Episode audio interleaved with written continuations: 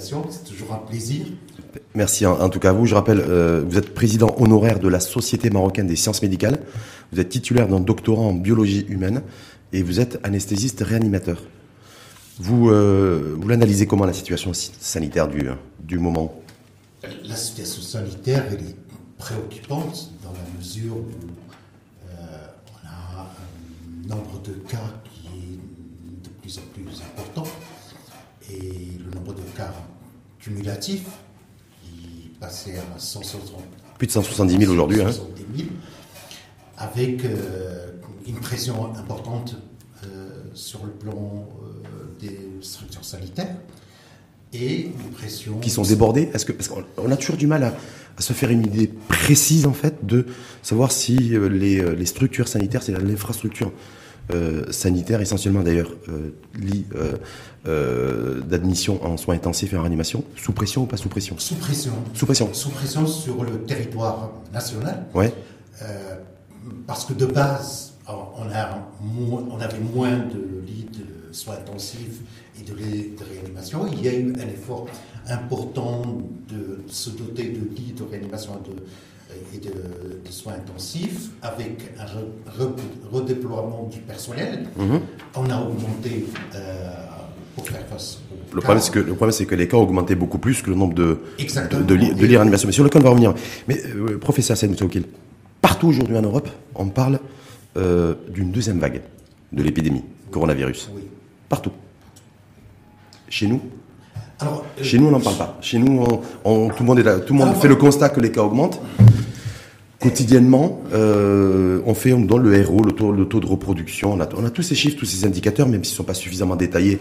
Euh, mais bref, en tout cas, on a ces indicateurs-là. Par contre, on ne parle pas de deuxième vague, alors que les cas ont explosé et que de l'autre côté de la Méditerranée, ils ne font que ça, que parler de deuxième vague, voire de troisième vague. On, parle de deuxième vague, de troisième vague, de l'amorce d'une troisième vague. Mais finalement, est-ce qu'on ne parle pas que de la même chose aussi Dans la mesure où, euh, même entre les spécialistes, euh, au niveau de la sémantique, il y a un débat. Est-ce qu'on est toujours dans la même vague? Est-ce qu'on a deuxième vague, troisième vague qui s'amorce? Est-ce qu'on a des variantes? Est-ce qu'on a des mutations? Tout ça, ça fait tout ça, tout ça est un débat ouvert. Mais de l'autre côté de la Méditerranée, chez nous, chez nous, territoire Maroc, euh, il n'y a pas de débat là-dessus on sépare aujourd'hui. Euh, est-ce qu'on peut dire à nos concitoyennes et concitoyens, vous qui êtes professionnel de la santé, professeur Saïd connu et reconnu, est-ce que vous diriez qu'aujourd'hui, il y a deuxième vague? Oui. Oui. Si on peut parler comme ça, oui, dans la mesure où, euh, au départ, le Maroc avait choisi une politique de limiter l'entrée du virus au, territoire marocain. On se rappelle le confinement qui a été imposé et qui avait comme unique but, c'est de préparer le système de santé, de préparer la, riposte. Mais on a fait, on sait, toujours que ce confinement ne va que aplatir la courbe et retarder les choses pour qu'on puisse nous préparer.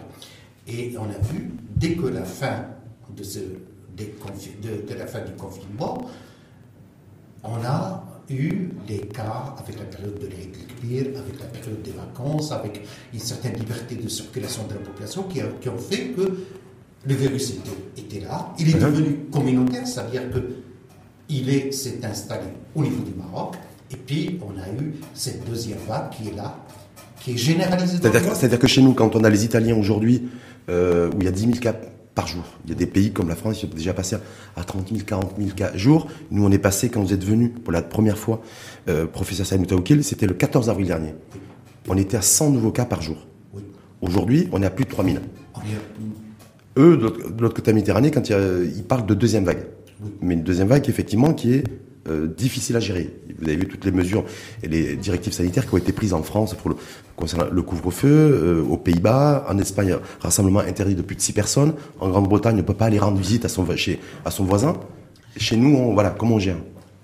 Alors, chez nous, on a, comme à l'instar des autres pays, on a cette augmentation de cette vague. Oui.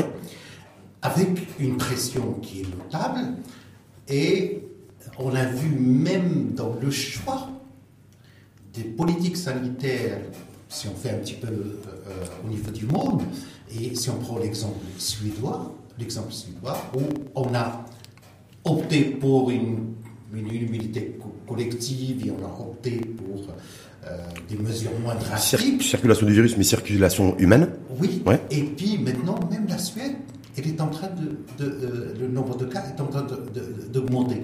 C'est-à-dire que ce virus-là, son génie ne finit pas de nous, euh, euh, de nous réserver des. C'est marrant, vous ne parlez pas de génome du virus, mais en tout cas vous parlez du génie du virus, de par le fait qu'il est imprévisible et qu'on n'arrive toujours pas à le déterminer. Exactement. Mais pourquoi chez nous on ne dit pas deuxième vague? Selon vous euh, ça, vous savez pourquoi? Parce que je me dis déjà qu'on a, il y a des catégories de population qui ont un peu de mal à adhérer aux différentes directives sanitaires, euh, le couvre-feu euh, nocturne, la fermeture des, des restaurants à 21h en tout cas à Casablanca. Vous avez vu bah, Et donc du coup, il y en a qui rouspètent en disant ils contestent parce qu'ils disent pourquoi, pourquoi ça, pourquoi ça? Alors que si on, disait, si on disait clairement que nous sommes en pleine deuxième vague, avec le risque peut-être éventuel d'une troisième vague, peut-être que ça permettrait une admission, une admissibilité plus facile en tout cas de ces directives. mais c'est dit pas pas avec les mêmes mots. Ah. C'est dit pas avec les mots, on dit attention, on est devant l'augmentation des... Mais finalement, c'est une deuxième vague. C'est une... Et euh, la situation, elle est préoccupante. Les mesures drastiques qu'on avait prises au départ, ils ont eu des conséquences néfastes sur le plan économique, mhm, social, mhm. psychologique. Et c'est normal que la population a du mal à euh, adhérer, accepter ces directives sanitaires. Plus de ça aussi, on a vu aussi, c'est au niveau des experts, les experts, ils ne sont pas d'accord. Hmm. Et ce qui ajoute de la confusion à la confusion vis-à-vis de cette pandémie. Ce qui fait que ça jette un certain degré de suspicion et de discrédit sur tous les discours, malgré les efforts, malgré la pédagogie qui doit être faite. Professeur Senmoutoukel, vous en pensez quoi, vous, de ces mesures, en tout cas ces directives sanitaires qui sont prises un peu partout dans le monde, y compris les pays de l'autre côté de la Méditerranée, en Espagne par exemple, d'interdire le rassemblement de plus de six personnes euh, En Grande-Bretagne, Boris Johnson, le Premier ministre, qui interdit euh, d'aller chez son voisin ou chez une amie. C'est-à-dire quand on est chez soi, on reste chez soi, on ne reçoit personne. Tout ça, c'est pour protéger le système de santé, pour moins de pression sur le système de santé. C'est ça la, la, la, Mais c'est efficace, c'est parce qu'il y a cette notion de on décide, ok, mais l'efficacité, elle était. Est-ce que c'est efficace? Pour vous, est-ce que c'est euh, efficace? C'est avec toujours ce raisonnement au départ limiter un petit peu l'ascension des cas, limiter la pression sur le système de santé, mais finalement, c'est l'analyse future qui va nous dire quel est le degré, quand cette épidémie sera terminée, on, aura tout le loisir de, répondre. Mais personnellement, euh, moi, c'est des mesures euh, qui ont beaucoup plus un effet euh, psychologique, c'est-à-dire dire que l'infection est là, qu'elle peut être grave et qu'elle va poser d'énormes problèmes au niveau de, du système de santé.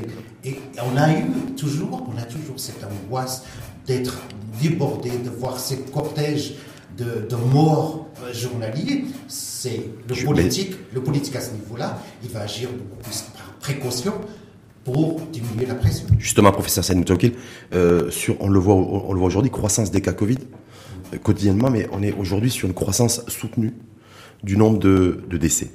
On est sur un train de 40, 50, 60 décès par jour. Euh, voilà. Et euh, au sein de l'opinion publique, on ne compare pas forcément pourquoi on a autant de décès et pourquoi aussi on a autant d'admissions en réanimation de manière continue. Alors, euh, le nombre de cas augmente par les tests. Maintenant, les gens consultent, ils vont rapidement se faire dépister, ils vont faire les tests, et on a une augmentation du nombre de tests. Donc, automatiquement, oui.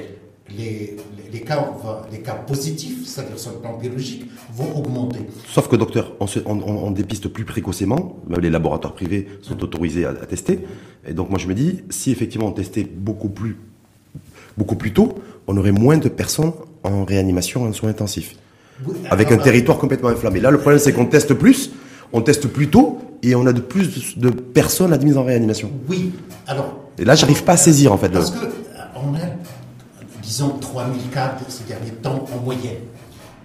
Il y a d'autres cas qui n'apparaissent pas dans le radar. c'est-à-dire ceux qui sont malades, qui ne vont pas se présenter hum. ni dans les structures de santé, ni qui vont aller se faire donc, on estime euh, que ce chiffre-là, il doit être multiplié par deux ou par trois. C'est-à-dire qu'on doit être à entre 6 000 jusqu'à 9 000 par jour. Et automatiquement, euh, le nombre, donc le virus il circule, il circule à grande vitesse, ne serait-ce qu'à Casablanca. On a de plus en plus de cas diagnostiqués sur le plan radiologique, sur le plan biologique, et qui vont se présenter au niveau des structures de, santé. Donc forcément, il y a de la pression. Alors, si on analyse un petit peu euh, les choses, on a à peu près le chiffre d'hier, on a 38 admissions euh, en, réanimation, soins intensifs. En, réanimation. C'est-à-dire, sur le territoire national, c'est très acceptable. Rappelez-vous les premiers cas en Europe, en Italie, ça n'a rien à voir. Le taux de mortalité est un taux qui est assez important euh, comme euh, un moyen de, de, jugement. on a une mortalité qui reste une des mortalités les plus basses au Maroc. Et puis. Sauf qu'on a de plus en plus de morts. Oui, on a plus, en nombre. En nombre, oui. En nombre. Oui. En, nombre, on a plus de plus. Mais au niveau du rapport par rapport au cas diagnostiqué mhm. et par rapport au cas, malade, elle reste quand même, cette létalité, elle reste moins de 2%. Ça, mhm. On est toujours sur un 7, un 8, c'est ça, vous confirmez On est à 1,7, mais si on fait globalement, c'est, on est moins de 2%, pour être un petit peu plus global. Euh, bien sûr, toute mort, elle est à, déplorer. Euh, c'est-à-dire que euh, on perd des gens, on perd des proches, et puis il n'y a pas une famille euh, actuellement qui n'a pas vu quelqu'un qui, qui, a, qui a cette maladie-là. Et la situation risque d'être encore aggravée dans la saison de la grippe, et on va... On va, on va certainement parler... Alors, euh, je veux dire, euh, si je peux me permettre aussi, ce qu'on a constaté aussi, et ça a été déclaré aussi par les, responsables sanitaires, soit régionaux, soit euh, centraux, c'est que il y a aussi un certain sentiment de déni de la maladie par la population, une population qui ne veut pas aller euh, à l'hôpital parce que l'hôpital est plein, parce que, parce que, parce que. Parce que aussi c'est un lieu d'infection, les hôpitaux. Oui, oui, exactement. Parce qu'il faut le dire aussi. Oui, dans les salles d'attente. Dans les salles d'attente, quand on a le Covid. Je crois qu'il y a des professionnels de santé, parce qu'on va en parler, que vous connaissez très bien, qui malheureusement, d'ailleurs, j'en je, j'en profite aussi pour présenter mes condoléances, sont décédés. Euh, on dit aussi peut-être qu'ils ont été infectés sur leur lieu de travail. Exactement. Ces professionnels de santé, donc. C'est connu, cette maladie elle représente aussi un risque important pour les professionnels de la santé. Sur leur lieu de travail. Parce que quand on veut sensibiliser la population, professeur Mtaoutil, il faudrait aussi peut-être être en capacité, je dis pas, pas pour vous, hein, en tout cas les pouvoirs publics, les professionnels de santé, toute la communauté scientifique maroco-marocaine, nous dire aussi où est-ce que où est-ce que où est-ce qu'il y a les lieux d'infection les plus importants pour qu'on sache. Vous savez que le commun des mortels, il dit voilà c'est plutôt en tel ou tel endroit, euh, comme les clusters. Est-ce que c'est plutôt à l'école, à l'université? Est-ce que c'est les clusters professionnels Est-ce que c'est les clusters familiaux On n'a pas ces indicateurs-là. Euh, alors, dans la population générale, on a les clusters familiaux, on a les clusters industriels, et puis on a quelques cas sporadiques aussi, mhm. parfois. Mais dans les professionnels de la santé, on est à peu près à 900 professionnels qui ont été atteints par cette maladie. 900 Sur, le territoire. 900, médecins. Euh euh, Professeur, infirmier, anesthésiste, réanimateur, pharmacien. voilà, c'est-à-dire toutes les composantes de la profession médicale, les infirmières, les techniciens, les personnels de soutien, les, les, médecins, les pharmaciens, on a vu des gens qui sont tombés malades et, puis on a perdu aussi des collègues, des infirmières, on a eu perdu des, des, médecins et euh, aussi. On ne sait pas où est-ce qu'ils ont été affectés. Alors, il y a certains qui sont infectés. Dans les hôpitaux, dans les cliniques, dans, les cabinets médicaux, pharmacies, oui. Des, des malades. Ouais. Dans leur salle de consultation aussi, hein, quand ils reçoivent des, malades. Et puis, malgré les, euh, malgré l'effort, mais il faut qu'on redouble. Hein, les pouvoirs publics, il faut qu'ils mettent à la disposition de ces professionnels des matériels de protection. Hein, de protection. Et il faut aussi que les malades, quand ils viennent en consultation, il faut aussi qu'elles se protègent, le port du masque, lors de la consultation, le lavage des mains qui est très, beaucoup plus important. Mais dans ces, dans ces professionnels de santé, dont, dont, certains, une fois de plus, je présente mes condoléances et que vous connaissez très bien, je crois savoir, euh, sont décédés, est-ce que c'était un, un, moment où ils se sont relâchés? Parce qu'on se dit, euh, voilà, euh, ouais, euh, une espèce de relâchement, parce qu'ils sont censés, eux, qui sont en première ligne, qui sont en contact avec des Covid+, de prendre des, précautions nécessaires. Vous êtes d'accord? Oui.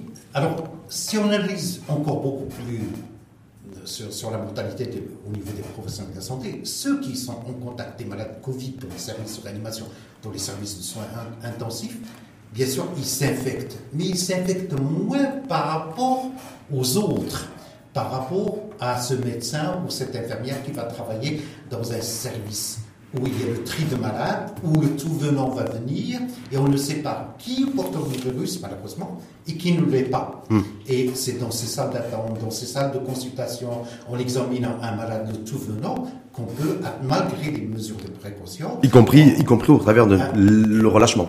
Bien sûr, et ça, ça reste un risque. Et, et puis, la semaine dernière, au niveau de la communauté euh, des professionnels, on a perdu beaucoup. On a perdu des amis. À titre personnel, moi, j'ai perdu euh, deux grands amis qui, m'étaient très, proches.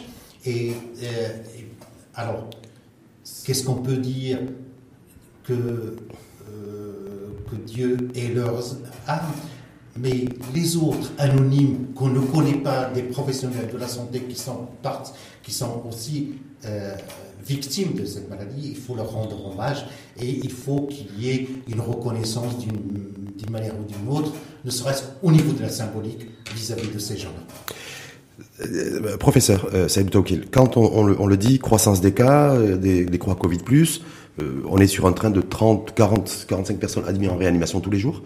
On est, voilà, et on est sur 50, 60 morts tous les jours d'essais Covid, en tout cas, enregistrement d'essais Covid. Est-ce que pour autant, euh, ça traduit aussi une circulation du virus qui a permis euh, de, à notre immunité euh, de groupe d'être plus importante?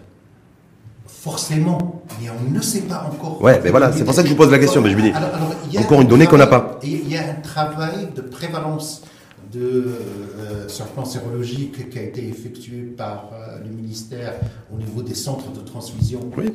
Avec, je crois que c'était 85 000 donneurs de sang. ouais. Et puis ça, ça, reste encore très bas. 0,7. oui, ça reste. 0,7, c'était en, il y a deux mois. Oui, exactement. Alors maintenant, après cette vague-là, et, je crois que cette vague-là, elle a frappé très fort. Mhm. Elle a frappé très, frappé très fort. Et puis, euh, ça va générer une immunité. Alors. Mais est-ce qu'on peut l'évaluer, l'estimer? Est-ce que ça vous paraît important aujourd'hui de poser les débats là-dessus? De se dire, eh ah, il y a le vaccin, parce qu'on va en parler tout à l'heure, peut-être qu'il nécessite aussi une enquête nationale de, de prévalence euh, territoriale, mais de se dire, voilà, il faudrait aussi qu'on soit en capacité de, voilà, de, de jauger notre immunité. savoir si on est toujours en dessous de 1 ou si on est en capacité, avec l'explosion des cas, on est passé à une vitesse supérieure. Il faut que ce travail soit fait pour, à la lumière de cette vague qui est très importante, de voir comment l'immunité de la population, c'est-à-dire répéter ces, ces, tests de séroprévalence et de voir qu'est-ce que ça, ça, ça, se passe au niveau de l'immunité. D'autant plus que les premiers travaux, hein, les premiers travaux euh, qui apparaissent euh, au niveau de l'expérimentation des vaccins, il semblerait qu'il y a une immunité acquise, qui va être acquise par ce virus-là. On ne sait pas très bien quelle est son intensité, on ne sait pas très bien quelle sera sa durée, mais les résultats euh, préliminaires maintenant sont un petit peu favorables. en fait, on, verra. Ça produit, en tout cas, ça produit, ça produit des anticorps. Le plus important aussi, c'est on développe, qu'on développe des, des anticorps, c'est bien, mais il faut que ces anticorps soient neutralisants. Hmm. Et c'est ça ce qui. effectivement, on, va aussi en parler, mais moi je me dis, j'ai essayé, en, préparant votre venue, professeur, de, faire un benchmark et de, voir un petit, de voir un petit peu ce qui se passe un peu dans le monde. Aujourd'hui, quand on prend une ville comme Yuan, euh, en Chine, qui a été l'élément déclencheur du virus, ils ont, euh, ils ont 20% d'immunité, selon les scientifiques. Voilà. Ça veut dire que nous, ça serait impossible d'avoir 20%. C'est-à-dire que le pays qui a le, c'est-à-dire 20% d'immunité, qui permet à cette ville, en tout cas aujourd'hui, d'en enregistrer que quelques cas sporadique de Covid.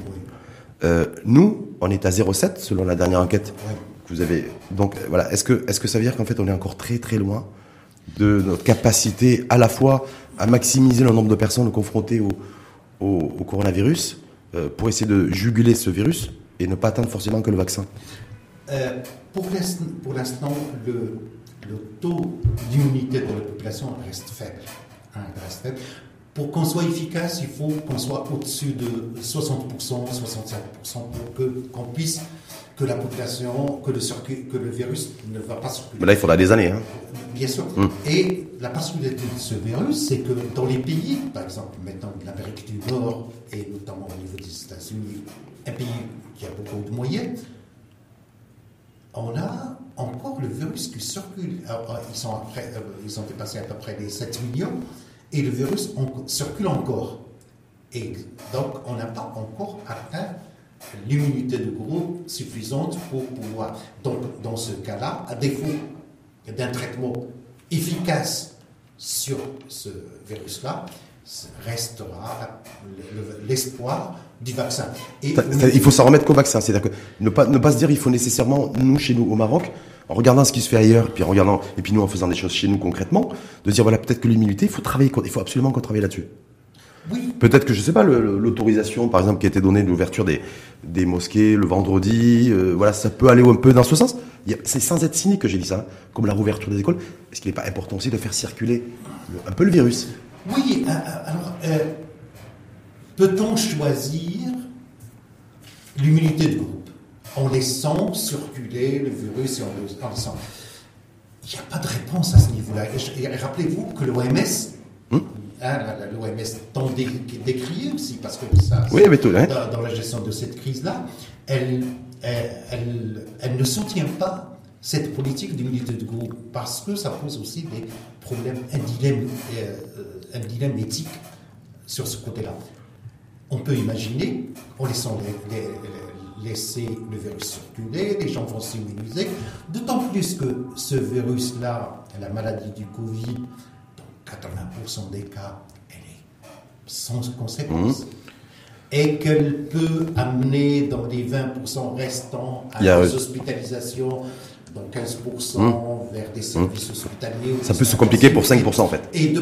Mais la particularité de cette, de cette c'est qu'elle peut toucher, elle peut toucher aussi bien sûr les sujets à risque. Mhm. Elle va s'attaquer aux gens qui ont une comorbidité, un diabète, une hypertension artérielle, une fragilité. Euh, euh, mais on n'a pas envie de nous séparer de nos proches, même s'ils ont de telles maladies, ça serait cynique aussi. Et puis, elle peut toucher dans 10% des sujets jeunes. Hmm. Et rappelez-vous de ces jeunes Complètement sportifs. Parce que, comme vous êtes, vous, parce que je rappelle, vous êtes, vous êtes biologiste, hein. donc c'est un terrain, j'ai envie de dire, que vous connaissez parfaitement, que vous maîtrisez parfaitement depuis des décennies. Euh, euh professeur Sen c'est-à-dire, en fait, l'immunité, parce que quand je dis immunité, c'est le système immunitaire, c'est le système de défense, en fait. Euh, qui est propre à chacun. On se rend compte qu'aujourd'hui, euh, chacun euh, a son propre système de défense immunitaire. Exact. Et si on rentre un peu dans le détail, et là, une fois de plus, c'est vous l'expert, hein, c'est vous l'expertise, on se rend compte que, en fait, c'est quelque, quelque part, c'est un peu à celui qui n'a pas de chance. À celui par rapport à l'infection, mais c'est surtout se dire qu'en fait, au final, c'est le système immunitaire de chacun qui fait que, ou, effectivement, on est confronté au virus et ça s'infecte et ça peut s'aggraver, ou alors on a un système immunitaire qui nous permet en fait de, de faire glisser le virus pratiquement. Alors, si, on peut faire un petit euh, speech euh, pédagogique. Oui. Alors, qu'est-ce qu'on appelle immunité? Alors, le mot immunité, il a été emprunté au système judiciaire. Quelqu'un qui a. Qui jouit d'une immunité parlementaire. Parlementaire, c'est-à-dire que dans l'exercice de sa fonction, il peut tout dire et il n'est pas toucher. Et parfois tout faire. Ou faire beaucoup de choses en tout cas. Alors, euh, l'organisme humain et tous les êtres, euh, les êtres sur Terre, on a un système immunitaire qui est fait de deux parties. Il y a le système inné. C'est-à-dire qu'on acquis à la naissance À la naissance, naît avec nous, inné. Mhm, mhm. Et il y a le système qui est acquis. C'est-à-dire l'immunité adaptive ou, je crois savoir, adaptative ou, acquise. voilà. Il y a l'acquise et puis l'inné. Dans l'inné, nous sommes euh, euh, dotés de moyens de défense au niveau cellulaire, au niveau euh, de nos muqueuses, au niveau de nos constituants. Et puis, un travail qui a été fait dernièrement en Allemagne, c'est le, on a des taux aussi de l'immunoglobuline IgA au niveau des narines qui vont s'attaquer au virus rentre. Il y a certains qui ont des taux d'IgA qui sont efficaces, neutralisants, ils vont être en contact. Donc ils voient le virus, c'est-à-dire l'agresseur, ils réagissent. Oui, ils réagissent, et puis le virus ne rentre pas dans les voies respiratoires. Hum. Ça, on l'a Et puis, euh, on a aussi le système immunitaire, il va agir aussi euh, en en, en, contact du virus, il va agir par la réaction, par la formation d'anticorps, et il va agir aussi par un système cellulaire. Et ce système cellulaire, il est fait de telle manière qu'il est propre à l'organisme. Le système, ne serait-ce que l'exemple euh, quant à la cellule présentatrice de l'antigène, il y a l'intervention du système HLA le système HLA. Et le système C'est quoi le système HLA C'est un système complexe qui nous caractérise, qui participe à la défense et qui est propre à chaque individu. Mhm. Ce qui fait que c'est de là que vient la susceptibilité des uns et des autres vis-à-vis de l'infection. Il y a certains qui vont agir bien et il y a certains qui ne vont pas agir. Mais dans tous les cas, on parle de l'orage inflammatoire. C'est-à-dire que l'organisme, en luttant contre le virus, il va sécréter des cellules et il va sécréter des substances qu'on appelle des cytokines. Alors vous avez le pro-inflammatoire, le, ce qu'on appelle le tumorosis necrosis factor, le TNF, l'IL6, l'interleukine 6 et l'IL10. Ces cellules-là, ces, ces substances-là, ils sont là pour le défendre. Mais le système il va s'emballer de telle manière qu'il va secréter des substances qui sont, j'allais dire, qui vont nous défendre, c'est des anges, mais ils peuvent s'attaquer à notre propre organisme et ils, viennent, ils deviennent démons, c'est-à-dire anges ou démons. Et, et, ça, cette particularité. Si on essaie de faire un lien avec tout à l'heure, on disait de plus en plus de personnes en soins intensifs, réanimation, de plus en plus de décès. Est-ce que ça veut dire que fondamentalement aussi, il n'y a pas que le fait que ces personnes n'ont pas été dépistées trop tôt, enfin, bien en amont, mais c'est en fait le fait que c'était propre à leur système immunitaire. Il y a, il y a, une, il y a une particularité du système immunitaire. Mais aussi, ces malades-là, ce qu'on a observé aussi dernièrement dans les hôpitaux, c'est que les malades portaient le virus et ils étaient malades dix jours ou une semaine avant, qui se sont pas fait dépister ou ils se sont dépistés mais qui sont restés chez eux. C'est-à-dire ils attendaient l'aggravation pour, pour venir. Et c'est ces malades-là qui vont venir si on analyse notre mortalité, c'est une mortalité précoce hmm. qui survient dans les premières 48 heures. Donc il y a le retard de prise en charge. Avec une fragilité du système ah, ah, immunitaire individuel. Le système immunitaire individuel. Et puis il y a des travaux actuellement euh, sur le système immunitaire qui fait que pourquoi les uns vont développer cette réaction inflammatoire qui va être nocive pour notre propre organisme et, et puis pourquoi d'autres ils vont avoir une réaction inflammatoire, immunitaire, saine, régulée. Il y a un problème qui se passe au niveau de la régulation de notre réponse immunitaire. Et ça, c'est des travaux qui apparaissent un, petit peu. Ça, c'est nouveau, ça. C'est nouveau. Euh, ce que je veux dire par là, c'est que le sida a fait, nous a permis de connaître beaucoup de choses sur le système immunitaire. Le Covid va encore plus éclaircir le rôle de, du système immunitaire euh, dans l'organisme. En tout cas, effectivement, le système immunitaire, qui, quoi qu'il en soit, euh, aura un rôle aussi, une fonction, vous l'avez dit tout à l'heure, euh, sur la mise en place éventuelle dans les prochaines semaines ou les prochains mois d'un vaccin. Si je m'en tiens aux propos tenus par le ministre de la Santé, Khalid Taleb, qui dit dans le meilleur des cas, pour reprendre son, son propos, fin décembre prochain, voire janvier 2021. Est-ce que vous, en tant que professionnel de, de santé, président honoraire de la Société médicale marocaine et sciences médicales, vous dites ouf, enfin, on va être sauvé grâce au vaccin? Oui, il y a beaucoup d'espoirs qui, qui, sont fondés euh, et euh, à défaut d'un traitement, c'est le vaccin. Et je crois que euh, quand on, la, première fois que je suis venu ici, on a parlé du vaccin oui. et on a dit que le vaccin, ça va être probablement la solution. Hein. Mhm. Je reste un petit peu dans, le. Et, on, a dit, on a dit aussi, il y a une politique qui est en train de se faire au niveau du monde. C'est on est en train de brûler les États et pour pouvoir fournir aux populations un vaccin dans les meilleurs délais. Un vaccin, ça se développe sur une période de, conception de deux ans. Il faut cinq ans. Euh, certains professionnels disent jusqu'à dix ans. Hein. Voilà, jusqu'à dix ans. Là, il va nous falloir dix mois. Voilà. a priori. Et là, on est en train de. Et, je crois que... Mais vous, en tant que professionnel de santé, vous dites faire le vaccin anti-Covid-19 en dix mois parce que si, on, si un vaccin est disponible sur le marché, en tout cas fin décembre, ça, on sera au bout de 10 mois de, de, Covid-19 chez nous.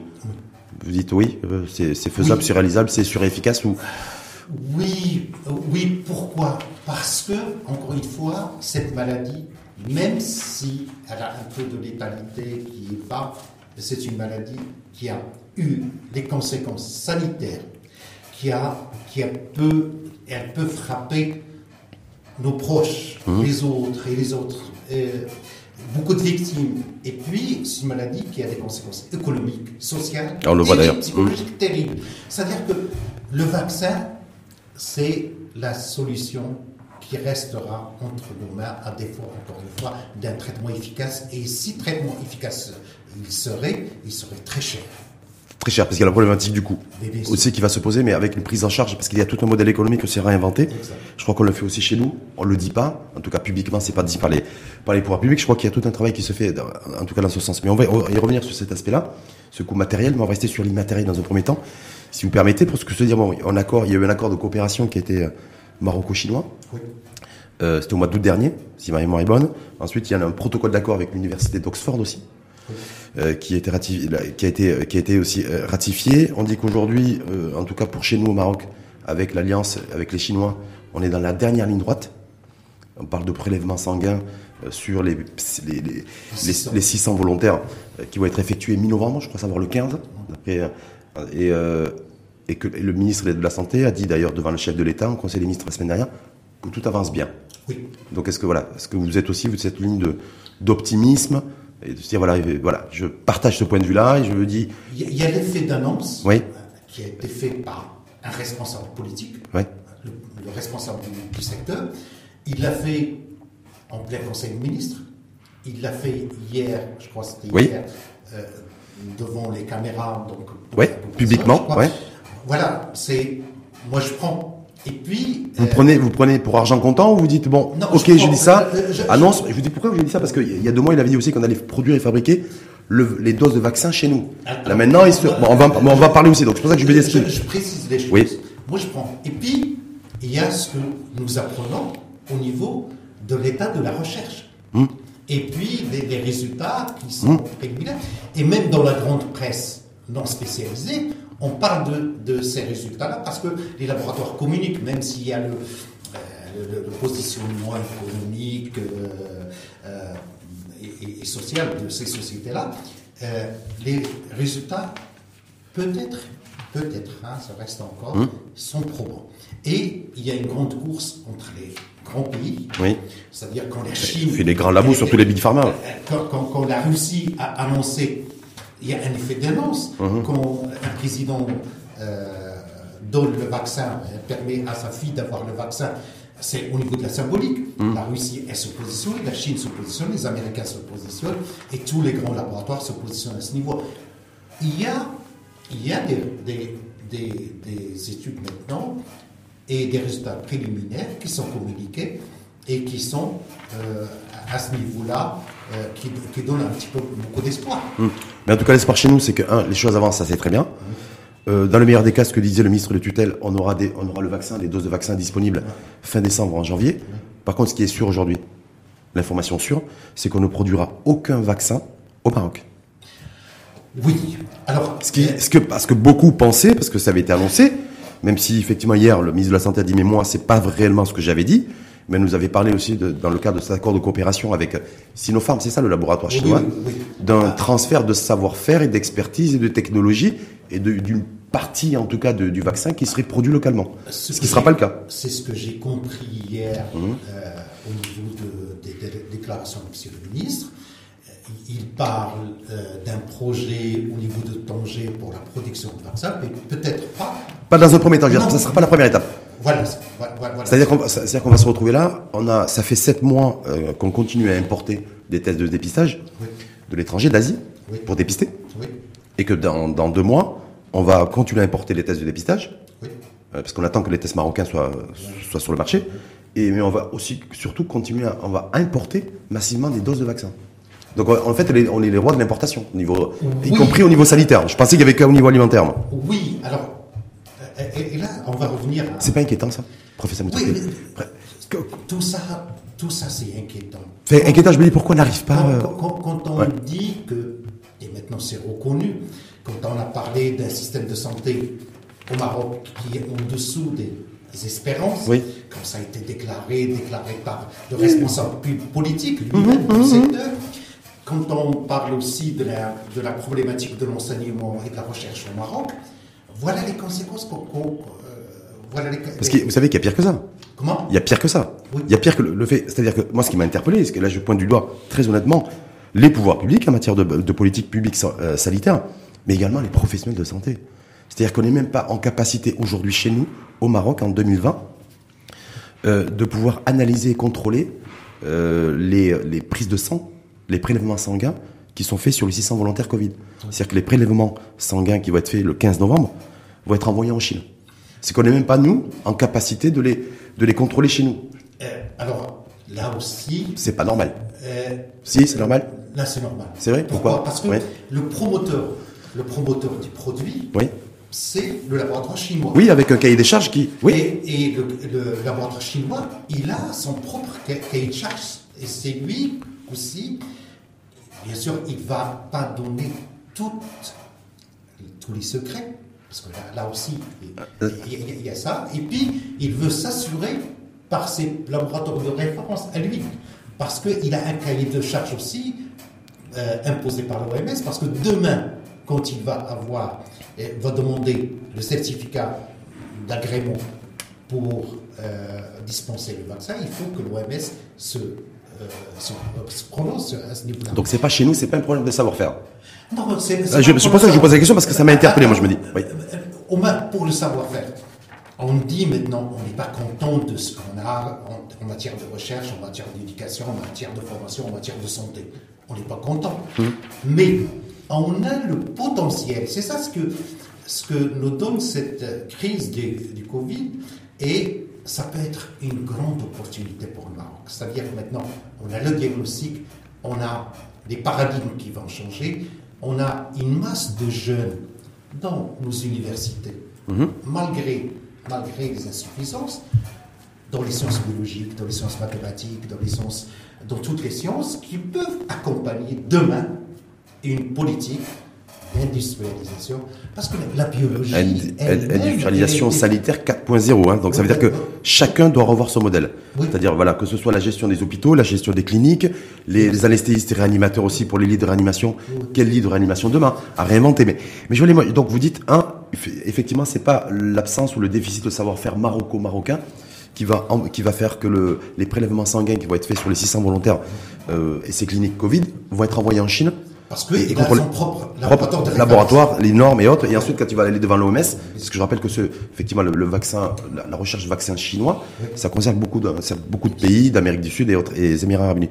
Mais sur la production du vaccin, euh, production et commercialisation, on sait que dans un premier temps, il y aura, il y aura pas de production chez nous. Est-ce que vous, ça vous gêne ou pas? Est-ce que vous trouvez ça normal en même temps aussi ou pas? À titre personnel, j'aurais souhaité qu'on produise pratiquement tous les produits pharmaceutiques, y compris le vaccin.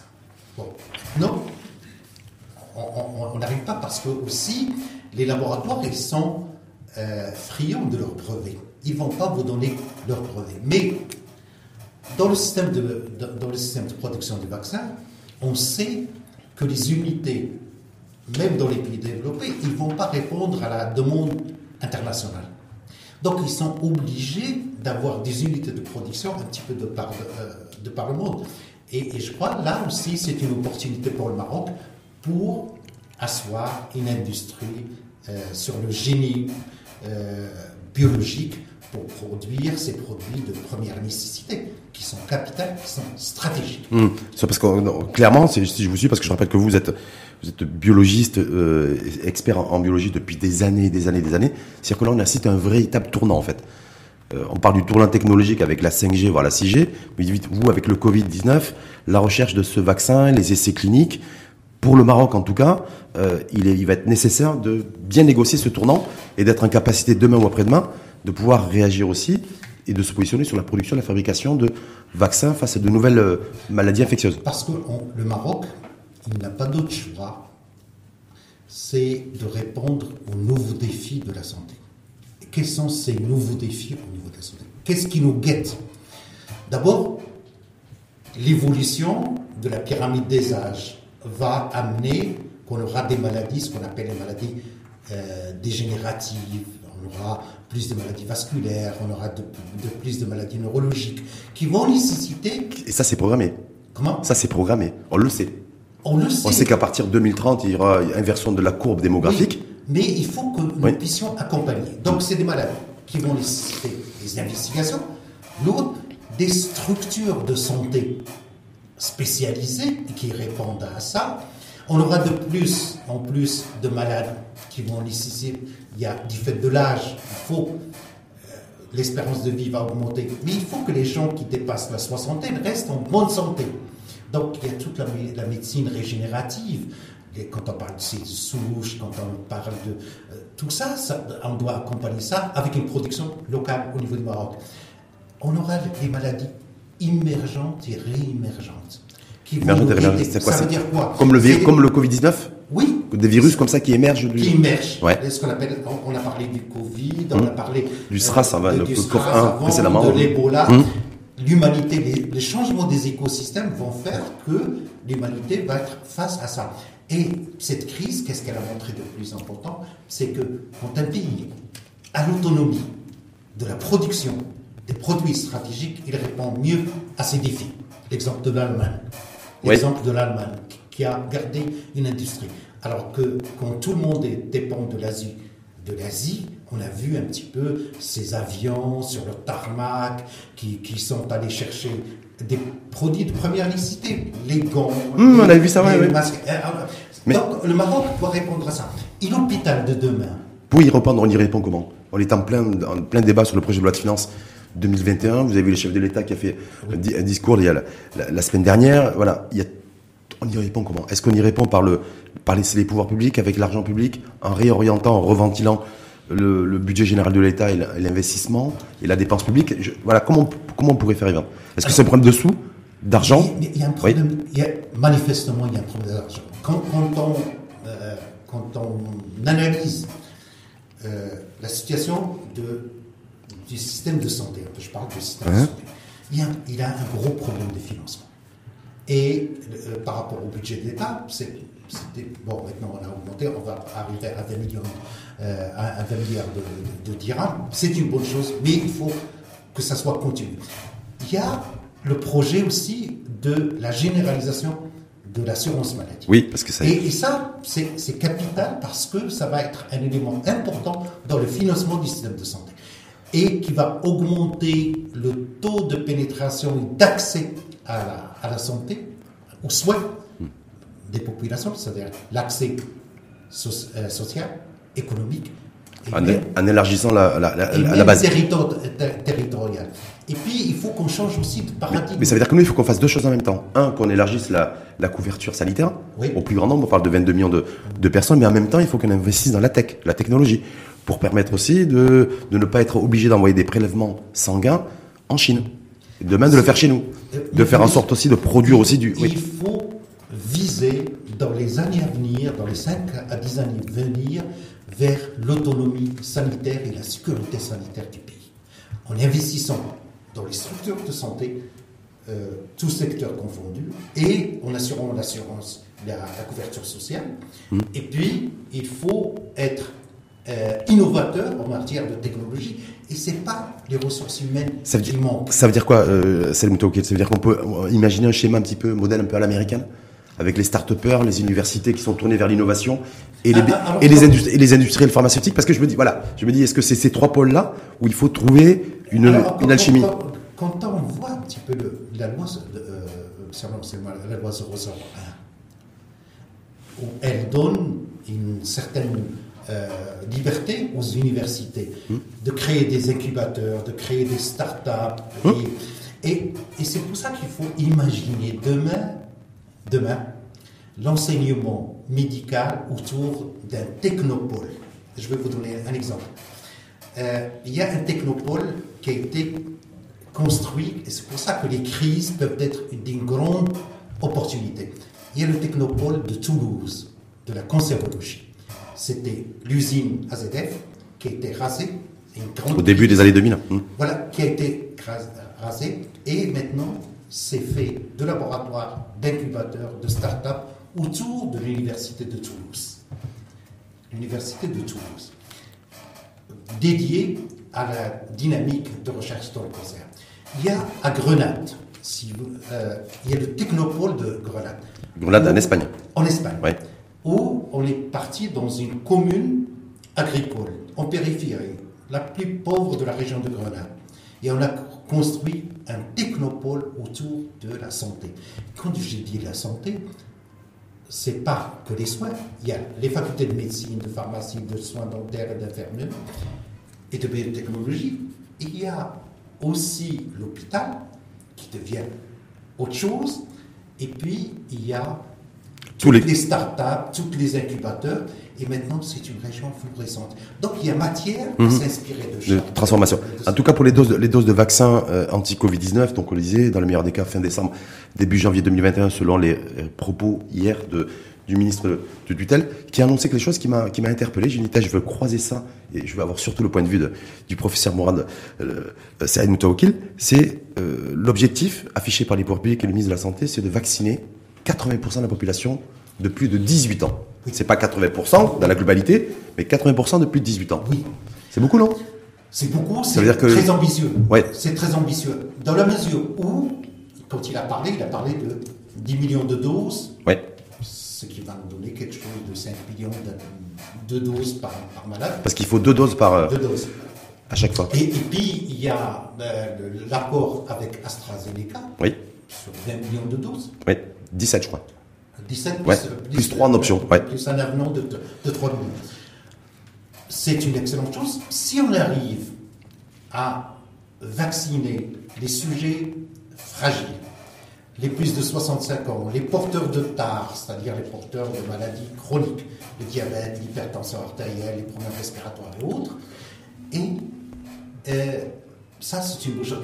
Pourquoi? Parce qu'on a dit on est efficace en matière de vaccination à partir de 60 à 65 de la couverture, de taux de couverture. Le Maroc sait faire. Il sait. Il sait faire en matière de campagne de vaccination. Pourquoi? Parce que, rappelez-vous, du temps de M. Benchir, il y avait le, lancement du programme de vaccination généralisée euh, élargie qui a permis de faire disparaître la poliomyélite, le tétanos et les maladies qui guettaient l'enfant, la coqueluche et tout ça. C'est ce fameux. On peut nous mobiliser. C'est-à-dire, moi, dans ma, dans, ma, dans ma, conception des choses, pour faire face à ça, je, reste euh, convaincu de ça. C'est-à-dire, on a besoin au niveau, et euh, il faut que, nous, que les responsables politiques, que les institutions, toutes les institutions du Maroc, à l'occasion de cette crise, pour faire face à cette crise, il faut qu'il y ait, en quelque sorte, entre guillemets, un plan Marshall global. Hmm. Et une mobilisation des Marocains à la manière de la marche verte pour faire face à cette crise. C'est-à-dire cette crise, être dans l'après-crise, euh, sortie de crise, quoi sanitaire. De saisir des opportunités pour faire de ces faiblesses qu'on a constatées un atout pour demain, pour ce Est-ce que, est que pour autant il ne faut, pas, il faut pas pondérer, être plus nuancé dans, se dire, dans son optimisme par rapport au vaccin. Est-ce qu'il faut se dire, bon, voilà, même si ça avance, ok, euh, les premiers résultats sont prometteurs, ok, mais, euh, mais, de se dire, bon, on y va tout doucement, parce que je dis ça parce que le président français, Emmanuel Macron, vous avez vu qui a reconfiné une grosse partie de, de la France, en tout cas euh, avec des couvre-feux sanitaires euh, ici dans différentes villes du, du, du pays, dit mais il n'y aura pas d'horizon de sortie d'embellie, en tout cas avant juin 2019. Juin, juin, 2020, juin 2021, pardon. Les, modélisations. Parce que je ne voulais pas que nous on dise, voilà, ben nous, ça, tout va aller. Euh, les modélisations mathématiques qui se, qui, se posent à nous montrent que ce virus va rester, même si le vaccin arrive, il va rester pendant longtemps avec nous. Parce que ça ne va pas se faire en deux mois. Hmm. Ceci n'est pas. Même si le virus a. Les conséquences sociales, économiques, politiques, psychologiques vont nous accompagner pendant longtemps. Les mesures barrières et tout ça, ça doit rester et ça nous a appris qu'on peut contrôler même les infections respiratoires non Covid avec le lavage des mains, c'est très bien. Hum. Mais hum. maintenant, maintenant, quel est ce scientifique qui n'a pas le doute? Je crois que le doute doit être présent. Est-ce que ce vaccin sera un vaccin qui va nous donner une immunité généralisée, durable Est-ce que on va avoir un vaccin de la même manière que la grippe, qu'il faut le répéter chaque Tous les ans, Ça, on ne sait pas. Au jour d'aujourd'hui, on ne sait, on sait, pas. Par contre, il faut juste simplement s'assurer d'avoir un, vaccin qui soit euh, éthique. Éthique, soft, soft avec le minimum. Et, efficace. le minimum efficace. Et puis, euh, ce vaccin aussi va poser un problème. La société souffre. Tous les pays souffrent. Le Maroc souffre. Si on a le vaccin demain efficace, il faut qu'on accompagne ça avec une pédagogie pour que les gens adhèrent aussi. Parce Mais oui. on a le lobby. Parce qu'il y a plein de mouvements intermondialistes à travers le monde qui dénoncent déjà les, mesures qui sont appliquées dans, les, dans, les, pays respectifs, mais qui disent attention, on ne veut pas que le vaccin soit obligatoire. Le ministre de la Santé a répondu hier en disant que ça sera sur la, sur la base du volontariat. Oui. oui. Vous, vous êtes quoi Plutôt favorable à ce qu'il soit obligatoire ou, facultatif euh, L'obligation sur le plan éthique, elle, n'existe pas. Hein, si, on, si, on, rappelle des, des, points cardinaux de constitution de l'éthique. On ne peut pas obliger un patient par contre, un État respecte l'autonomie. C'est quoi l'autonomie? C'est de pouvoir avoir le consentement. Le consentement, c'est la, chose, consentement éclairé. C'est la chose la plus formidable que Dieu nous a donnée. C'est-à-dire, dans un système démocratique, c'est ça aussi, mhm. dans les systèmes démocratiques, où les personnes ont l'information, qu'ils adhèrent ou qu'ils n'adhèrent pas, libre. Mais il y a d'autres moyens aussi. Si le vaccin s'avère efficace. Il y a un risque pour la communauté si je ne le fais pas. Hmm? Donc, c'est ma responsabilité aussi. Et donc, je dois me sentir obligatoire, j'ai un sentiment de culpabilité, donc je vais me faire vacciner. Et, puis, la circulation des personnes dans le monde va être assujettie aussi à votre statut immunologique. C'est compris, il faudra présenter son passeport, son visa et son vaccin. Et son vaccin. Mais ça veut dire, parce que quand vous disiez tout à l'heure, je voulais juste finir avec ça, c'est le professeur Salim Tawkil, c'est que d'un point de vue éthique, et vous l'éthique, vous savez ce que vous, savez très bien ce que c'est en, en, au niveau sanitaire et au niveau médical, euh, on peut on peut pas obliger. Par contre, surtout dans une situation d'état d'urgence sanitaire, un État peut légalement obliger les populations à se vacciner. On est bien d'accord Parce qu'on va aller sur une espèce d'ambivalence. Sur le terrain sanitaire scientifique, l'obligation euh, n'est pas n'est pas n'est pas souhaitable n'est pas envisageable de se faire vacciner ou autre pour un patient. Par contre, un État euh, peut légalement, j'ai bien dit légalement, c'est pas contre la loi, ou il est au-dessus de la loi, mais c'est, je peux, l'État peut légalement imposer demain l'obligation du vaccin anti-Covid-19. Oui, oui et non. Si on est dans un système démocratique, l'obligation, elle est, elle n'a pas de lieu d'être. Euh, ce que dit l'éthique, il y a la bienfaisance, éviter la malfaisance, respecter l'autonomie, le consentement, l'équité sociale et la justice sociale. Quand on dit l'équité, je, traite tout le monde de la même manière. Il y a d'autres principes qui ont été, qui ont été ajoutés, c'est l'information. L'information des patients. Et puis on parle du consentement éclairé. C'est-à-dire éclairé? C'est-à-dire que le malade on lui a donné toutes les informations, crédibles, reconnues, avec les mesures de précaution nécessaires. Et ça, les gens vont adhérer. Pourquoi? Parce que la notion d'angoisse, de mort, elle est là. On l'avait oublié, elle est là. En tout cas, professeur Saïd Moutaoukil, pour faciliter la compréhension et l'adhésion des populations au vaccin Covid-19, il faudra effectivement livrer l'information, être pédagogique, et que les scientifiques aussi ne se mettent d'accord. Parce que si en plus les populations assistent à des débats entre, scientifiques à travers le monde, hein, j'espère qu'on aura des débats d'ailleurs chez nous, sur l'obligation ou pas euh, du vaccin, euh, voilà, ça risque peut-être un peu de polluer certains esprits. Oui, ce qui a jeté un petit peu euh, le discrédit dans la gestion de cette crise de par le monde et même au Maroc, c'est ces avis contradictoires de, des experts de tous bords qui ont ajouté de la confusion à la confusion, qui ont jeté la suspicion, le discrédit et le manque de confiance. Hmm. Dans, un environnement global où c'était l'inconnu qui, d'ailleurs, qui continue à en rien mettre. Il est là. Elle va, elle va rester encore. Et on ne va pas attendre Godot pour agir.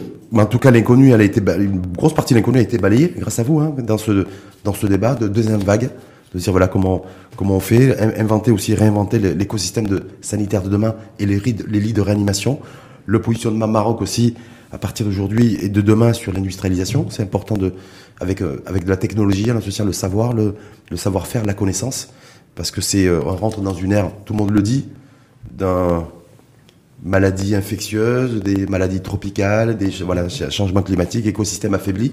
Donc il faut se préparer aussi à ça pour ne pas parer à l'urgence et être dans l'obligation de, de confiner avec toutes les conséquences et les effets induits.